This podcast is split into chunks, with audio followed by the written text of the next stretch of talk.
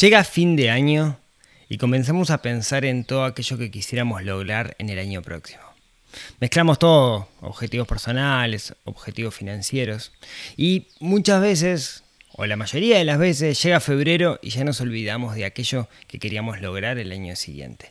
¿Cómo podemos cambiar la pisada? ¿Cómo podemos planificar un año desde el punto de vista financiero, pero que repercuta en toda nuestra vida? De eso vamos a estar hablando en este episodio dos, tres, cuatro.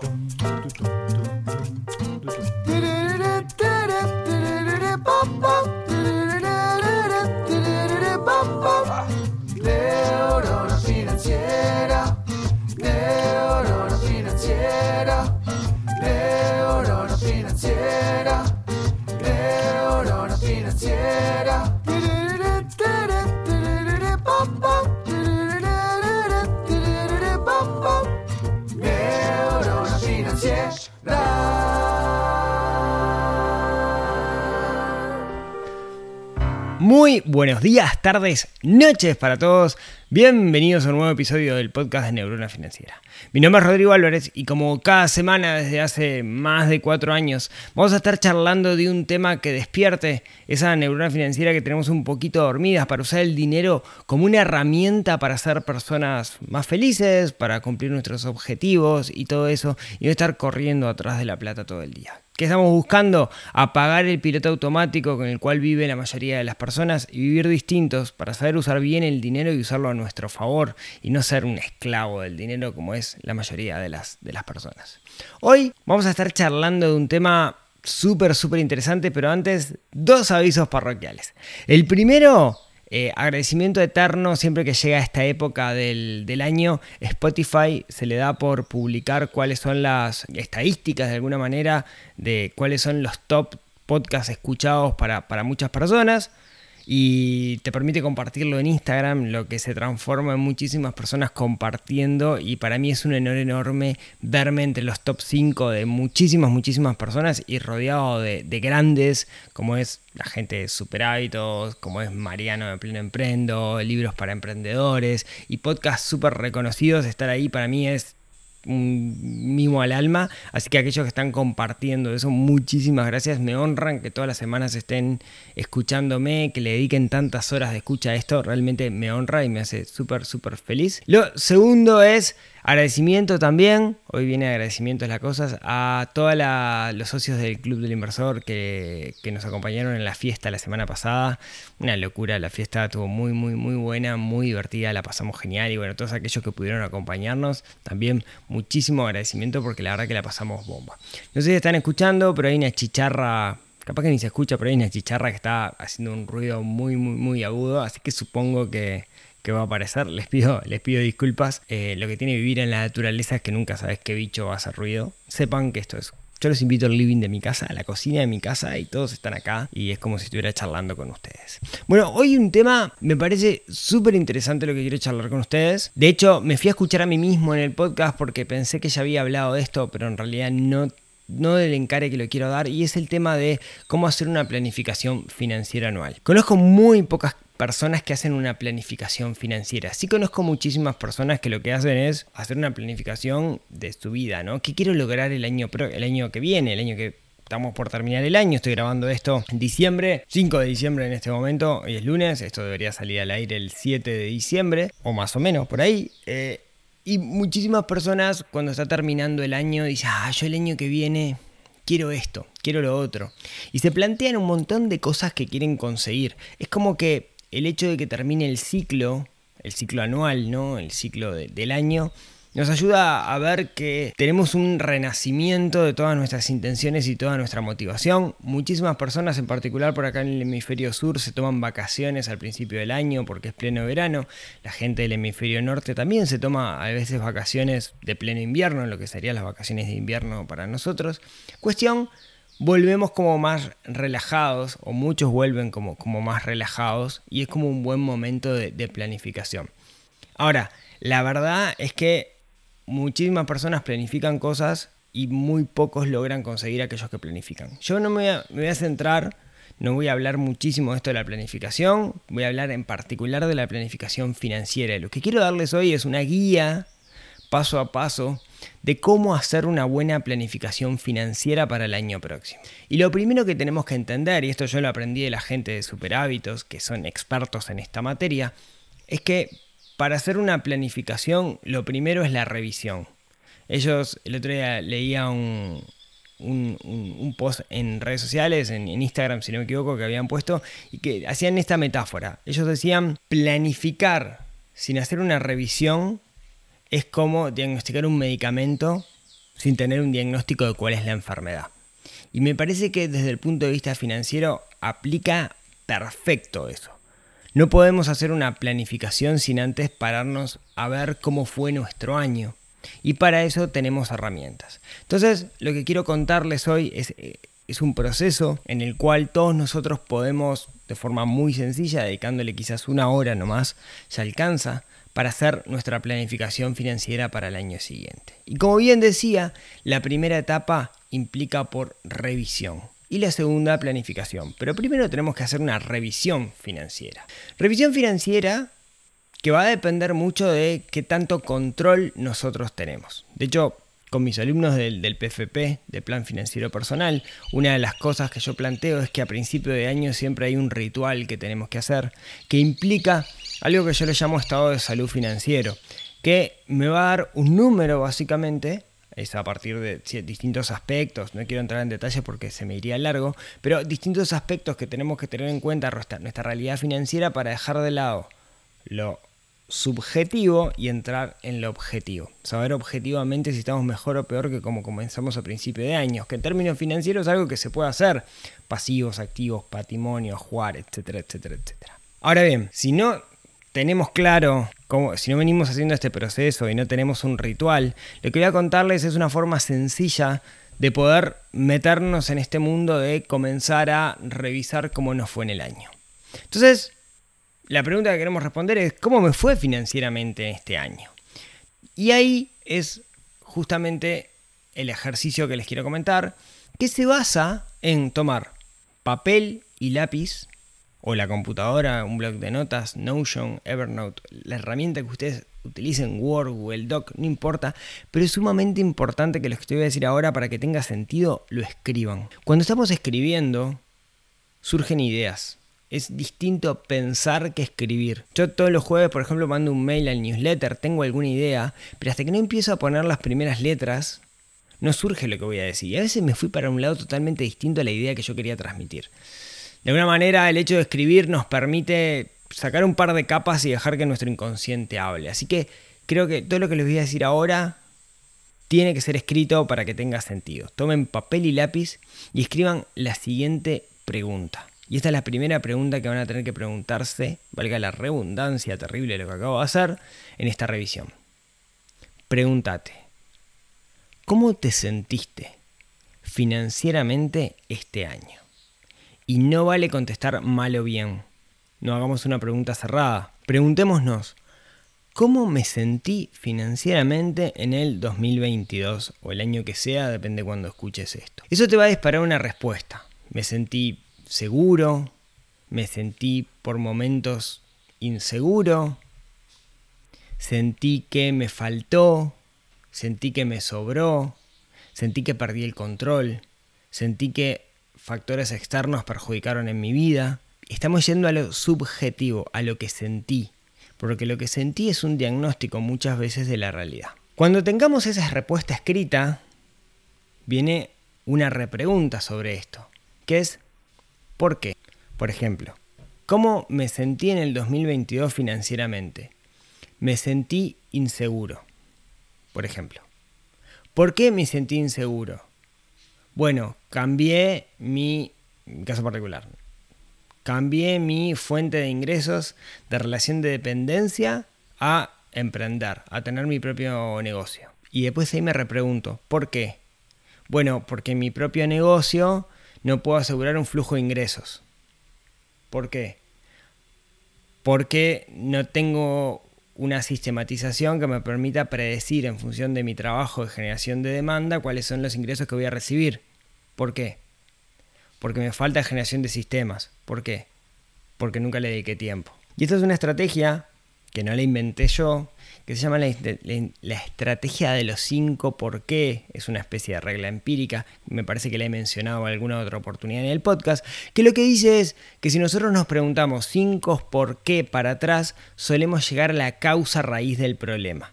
Y teniendo la causa raíz, podemos de alguna manera atacar esa causa raíz. Entonces, me sentí inseguro porque no, y hago los cinco por qué, porque no, no le dediqué tiempo a tener un sistema de generación de demanda. Entonces, primera pregunta que tienen que poner en su papelito es, ¿cómo me sentí financieramente? Y después tienen que ir, ¿por qué? Cinco veces hacia atrás al menos, y eso va a estar muy cercano a la causa raíz, a la razón por qué se sintieron así. Puede ser algo positivo, capaz se sintieron bien. Igual está bueno saber por qué se sintieron bien. Quédense con eso. ¿Sí? Eso es lo primero. Lo segundo que me gustaría que, contestáramos es escribir la siguiente pregunta. ¿Qué errores financieros cometí este año?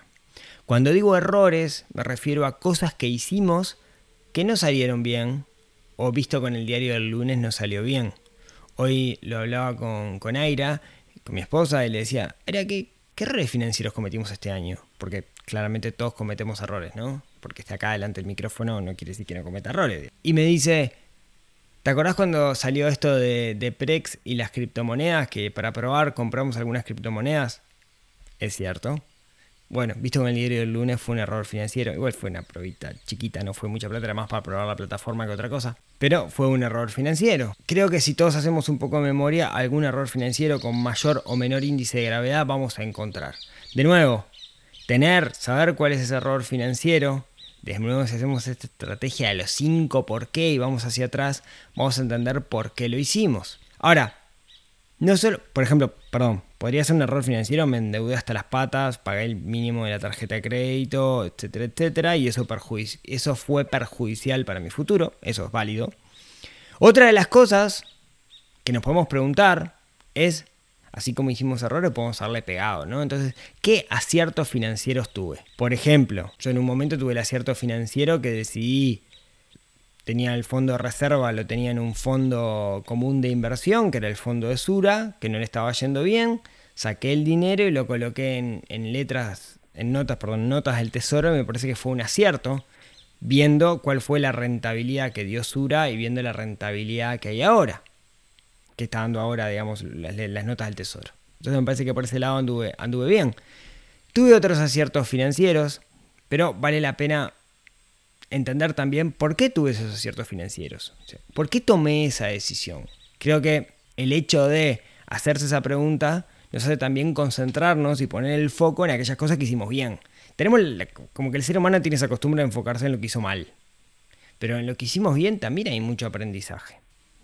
Y luego que nos planteamos estas tres preguntas, acá viene el estado de cada uno de nosotros, que es revisar nuestro registro de gastos.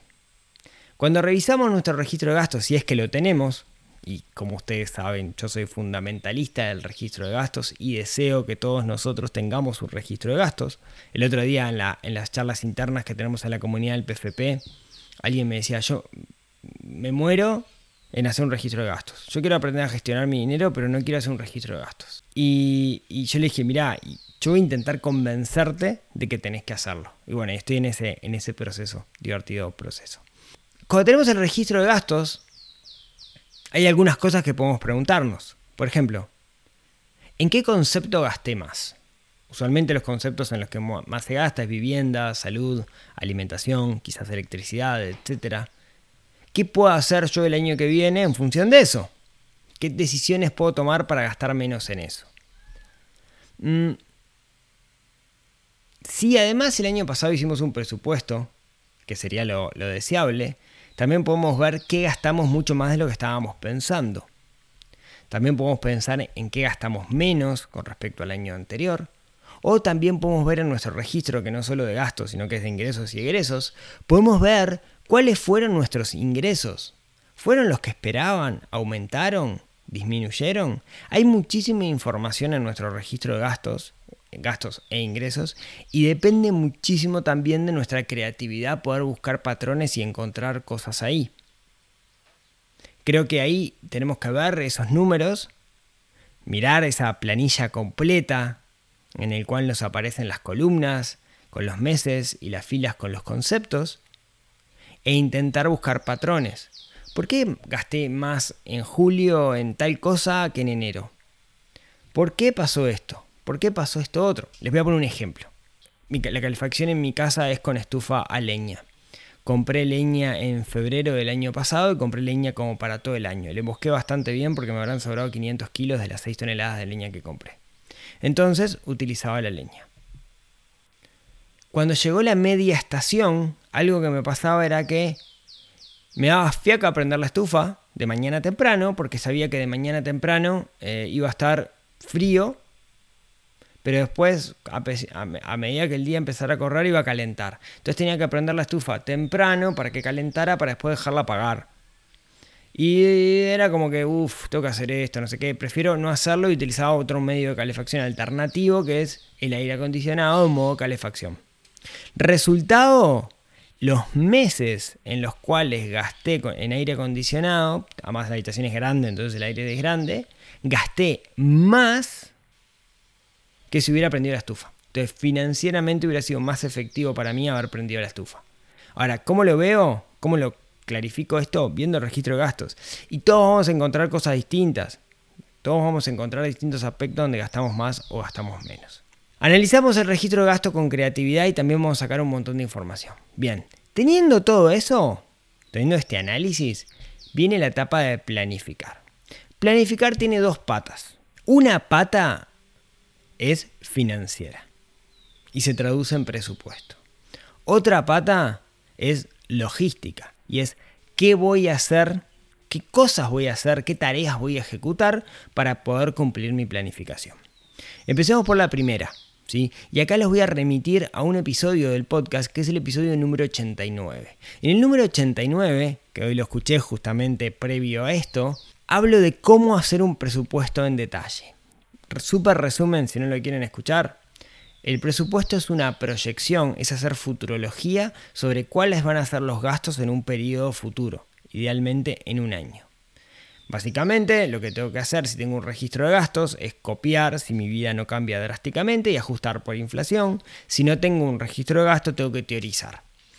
¿Para qué me sirve el presupuesto? Bueno, hoy creo que la razón más importante por la cual hacemos un presupuesto es para visualizar nuestro nivel de vida futuro.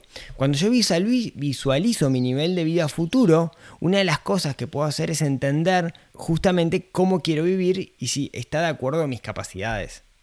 Si mi presupuesto termina en rojo, quiero decir que mis gastos van a ser mayores a mis ingresos, algo tengo que cortar y está bueno tomar la definición. De todas formas, el ejercicio de hacer el presupuesto, como digo en el capítulo 89, es como los pingüinos de Halls que vienen patinando y te pegan una cachetada. Te ves a vos mismo. Y acá un comentario personal. Para mí la herramienta del presupuesto fue fundamental para poder elegir hacer un cambio radical de vida. Yo pasé de una relación de dependencia a una relación de independencia. Pasé de vivir en Montevideo a vivir en el interior. Pasé a vivir en un apartamento a vivir en una casa. Entonces, primero, el presupuesto me permitió poder definir cuáles iban a ser mis gastos futuros. Me permite saber que si tengo que hacer una remodelación en la casa, una obra, ampliar el deco, lo que sea, si puedo o no puedo. Eso me lo permitió hacer el presupuesto. Y por otro lado, me hizo hacer el ejercicio de pensar cuáles iban a ser mis gastos futuros. En muchas cosas le erré, yo tuve un cambio de vida radical. En muchas cosas le erré y en otras no. Pero creo que es una muy buena herramienta y todos tenemos que hacer el presupuesto. Y luego que tenemos el presupuesto, que seguramente aquellos errores financieros que definimos, que aprendimos, mejor dicho, en la primera parte de revisión, lo vamos a ver impactados en nuestro presupuesto. Luego nos tenemos que preguntar, ¿qué voy a hacer para no caer en estos errores financieros? ¿Y qué voy a hacer para acercarme un poquito más a mis objetivos? Y ahí es donde viene la pata logística. Y ahí es donde viene la pata de preguntarse, ¿qué es lo que voy a hacer este año? Cuando hacemos un plan financiero personal, no solamente definimos objetivos numéricos de dinero, de ahorro, de fondo de inversión, de inversiones de rentabilidad, sino también tenemos que definir, al menos en mi escuela, tenemos que definir objetivo de cuáles son las cosas que voy a hacer. Tenemos que ver nuestros objetivos financieros como proyectos. y ahí utilizar metodología de gestión de proyectos para avanzar. Lo digo y suena complicado, pero es una pavada y es lo que permite conseguir cualquier objetivo. Bien, entonces, si hacemos esto, lo que vamos a poder hacer es definir un plan financiero para el año próximo, un plan financiero personal. Yo creo que todos deberíamos tener un plan financiero personal porque la vida es mucho mejor cuando construimos un plan, que implica tener objetivos, conocer las herramientas y tener una metodología para usar esas herramientas para llegar hacia mi objetivo. Muchas veces lo más difícil es pensar en el objetivo en el largo plazo. Ahora, un objetivo en el corto plazo, que es un año, es muy sencillo. Así que pensemos qué queremos lograr financieramente en este 2023. Pensemos Salvedad. Usualmente cuando queremos algo no es algo financiero. De nuevo, las finanzas o el dinero sirve como herramienta para conseguir ese algo. Así que le replanteo la pregunta. Pensemos qué queremos lograr en el 2023 y haciendo esto que les conté hoy de una planificación financiera, vamos a usar el dinero como herramienta para conseguir aquello que nosotros queremos lograr. Espero que esto les haya aportado, que les haya aportado muchísimo. Háganme caso, tómense una horita para hacer estos ejercicios que les va a dar muchísima luz Muchas veces son cosas difíciles de ver, porque nos vamos a enfrentar a realidades que muchas veces es preferible ignorar, pero tenemos que enfrentarlas si queremos salir del lugar en el cual estamos. Así que los invito a que hagan este ejercicio, los invito a que tomen papel y lápiz, Word o lo que sea y escriban estas preguntas y se inspiren y escriban las respuestas también. Muchísimas gracias por acompañarme. Como siempre, recuerden que se pueden suscribir en neuronafinanciera.com. Suelo ampliar eh, las cosas del podcast los jueves la semana pasada fue el viernes, pero suelo ampliar las cosas del podcast eh, enviando un correo electrónico en el cual, el newsletter de Neurona, en el cual les cuento un montón de cosas que no da el tiempo para contar en el podcast, así que nadie, eh, o mejor dicho, muchos me dicen que está muy bueno el contenido, así que los invito a que se, se suscriban. Y como siempre, si tienen ganas, nos vemos, nos hablamos, nos escuchamos el próximo miércoles para escuchar otro episodio de Neurona Financiera para despertar esa neurona que tenemos un poquito dormida y estamos obligados a despertar para ser personas más felices, más íntegras, disfrutar de la vida y recuerden, lo mejor de la vida está en las pequeñas cosas. Les mando un abrazo enorme y nos vemos la próxima semana.